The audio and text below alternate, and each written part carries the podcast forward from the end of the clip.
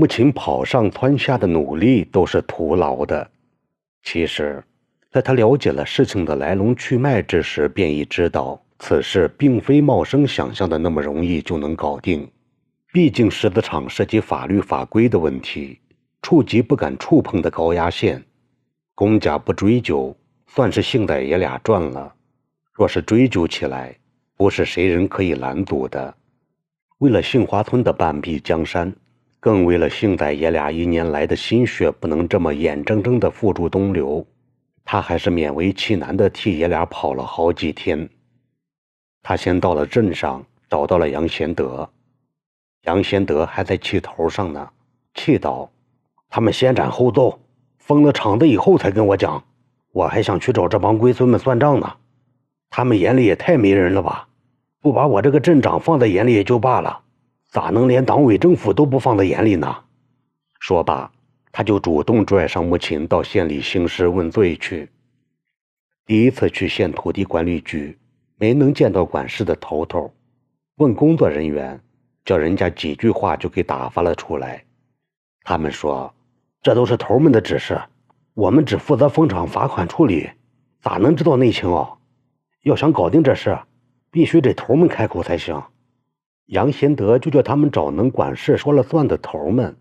他们回道：“头们都到市里开会去了，要找的话也得两天以后才成。”杨贤德和穆琴碰了个软钉子，没去的退了回来。三天后，穆琴又去找杨贤德，俩人再次踏进了县局的大门看。这回能管事、说了算的头们倒全在家里。杨贤德与县局里的一把手挺熟，见了面就打嘴官司，又是说事又是笑骂，好像俩人熟的超过了自家的老婆一般。说到正事上，县局的头便拉下了脸面。他说：“我们正要找那个叫宋茂祥的人呢，叫他封场的第二天到县局接受处理。我的人傻等了一整天，愣是没见他的鬼影子，想是要跟法律较劲儿。”对抗上级追查吧，杨贤德可不吃这一套。他说：“你把人家的厂子无缘无故的给封了，人家一个小老百姓出身，还不吓得连屎尿也拉在裤裆里了，哪还有胆子进衙门口啊？你就给弄弄，叫他快点恢复生产。我的那帮子人还等着他交钱吃饭呢。”头说道：“你还想着啃他呀？甭妄想了，我们不仅封了他的厂子。”还要重重的处罚他，要是态度不好，不好生配合县局追查，兴许就把他给逮了，判他蹲一阵子牢狱呢。这回啊就算你牌子的面子再大，恐怕也救不了他的场了。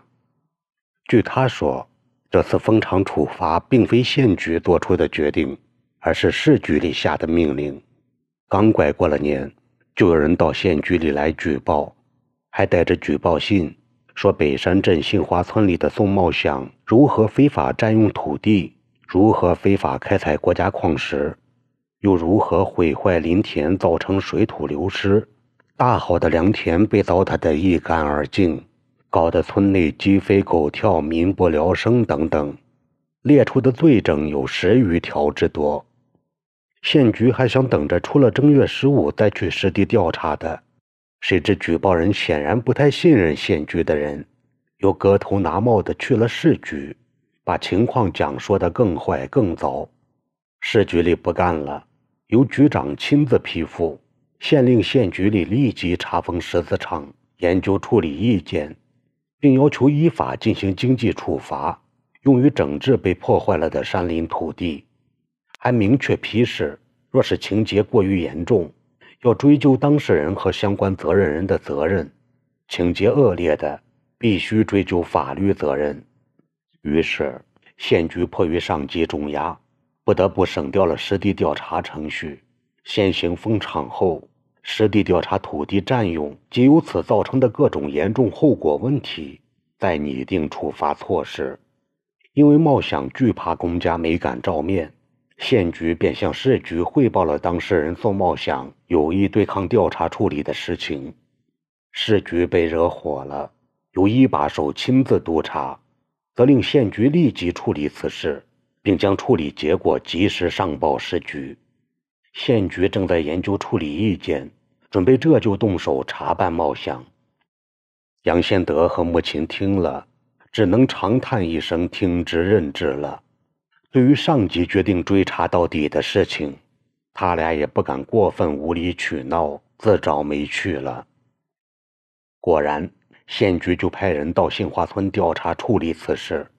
来人在村里转悠了好几天，对因开采石子被毁坏的林田进行了细致调查。实际情况的确叫人担忧。西山的山体上被豁开了一个大口子，里面露出了一片惨白色。一些树木被连根刨出，东倒西歪地沉横在豁口四周。围绕着厂子方圆几百米内的山体和田地，全被石粉面子糊满了。眼见得很难再长出庄稼来，来人据实登录在案，又寻找当事人宋茂祥，调查了几天，便寻找了几天，就是见不到当事人宋茂祥的面。问村人茂祥哪去了？这个时候村人也不敢多嘴多舌，全都众口一词的回道：“没见着这个人呢。”追问村干部，也都说好些日子不见了，不知去了哪里。他们又询问满月和幸仔，俩人回说的更干脆：“谁知他去哪儿了？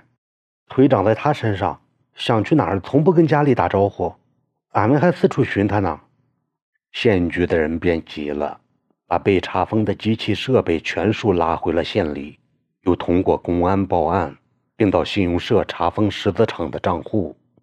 信用社的人把石子厂户头打开，仅剩了几百块钱。其余的全被提走了，县局的人没了办法，只得在公安局里立了案，寻机抓茂祥，并把银行里那几百块钱充了公，算是石子厂的处罚款了。至此，红红火火的开办了一整年的石子厂，在短短几天内便猝死，出人意料地退出了杏花村的经济舞台，结束了他短暂的生命。茂祥也如当年围着集市唱莲花落一样，风一般的掠过山林村庄，消失在了众人的揣测和唇舌唾液之中，难以再见到他的影子了。杏花村在经历了石子厂的跌宕沉浮后，渐渐地恢复了往日的安静。石子厂没了，石粉面子也不见了，杏花村又沉浸在一片安详沉静的氛围里。清静如初。杏仔在经历了一段时日的担惊受怕后，再次安心地住进了茂生家，成为茂生膝下实至名归的娃子儿。狮子厂的败落并没有对幸仔产生多大影响，他很会调整自己的情绪起伏和心理状态，没有在思想上造成太大波动和失落，并又很快适应了往昔安稳的家庭生活。他整日的围着茂生转，很自然的帮着打下手，让茂生深感欣慰。狮子厂风波刚刚尘埃落定了不长时间，在一个晚饭后闲谈的夜里，穆琴突然道：“现在去国服厂上班吧，帮我把厂子里的琐碎事一手抄起来，也给我腾出点空闲来搞别的。”茂生愕然道：“现在还没喘过气来呢，就先在家里头待待吧。”让他定定神再去也不迟哦。经插嘴道：“我看幸仔在家里头也没清闲着，比在石子厂里管事还累呢。叫他早点去厂子，帮娘理理一些麻缠事，也算是人尽其用了。要是老待在家里头伺候你，没来倒去的，耽误了人才不说，还把娘累得够呛呢。”茂生还想替幸仔争辩，确切的说是替自己争辩。但看到幸仔埋头寻思的样子，又忍住没搭腔，心里却是老大的不情愿。幸仔寻思了半天，抬头回道：“行，我明儿就去。地里的粪也送的差不多了，赶早赶晚的送几趟也就没了呢。家里的尸体，我再帮着爷早晚的搭把手也就完了呢，费不了多大事呀。”既然幸仔应了，茂生也不好再争执什么。事情就这么简单又顺理成章的定了下来，既给了茂生一颗定心丸，也了却了莫琴内心的焦躁和劳累。鉴于幸仔在十字厂里凸显出的组织协调能力和果断解决复杂问题的魄力，母亲有意把他安排进了厂部办公室，协助母亲抓厂内生产管理工作。不长时间，幸仔就进入了角色，把厂内各个工种的衔接环节打理得顺顺当当、妥妥帖帖的。他对厂内管理环节进行了一系列改革。从增效节号方面入手，重新设定岗位职责，理顺衔接关口，把货物进出渠道打理得顺畅而无漏洞。他还建议目前实行效益工资制，即按岗定酬，作为每个岗位人员的基础工资，在此基础上设立绩效工资，就是每减少一份无谓的消耗，增加一份经济效益。员工都可以按一定比例多拿一份工资。目前接纳了这个新颖的建议，并立即付诸实施。这种既能提高员工生产积极性，又能增强岗位责任感，也能给员工带来经济实惠的做法，为绝大多数人所认可和赞同。厂子效益也有了一定显现。虽然幸仔的年龄并不大。但他本身所具有的处理问题能力和干事魄力，不得不叫厂内人叹服，他们也就无话可说，任由幸仔摆弄调遣了。母亲甚感欣慰，暗自长长的松了一口气。原先他还担心，把幸仔安排进厂子，想着发挥他的能力，会惹得村人背地里说三道四的。现今儿看来，这种担心是多余的。有了幸仔这个得力帮手，母亲可以从繁琐的厂内事务里脱出身子来，集中精力考虑厂子转型的大事了。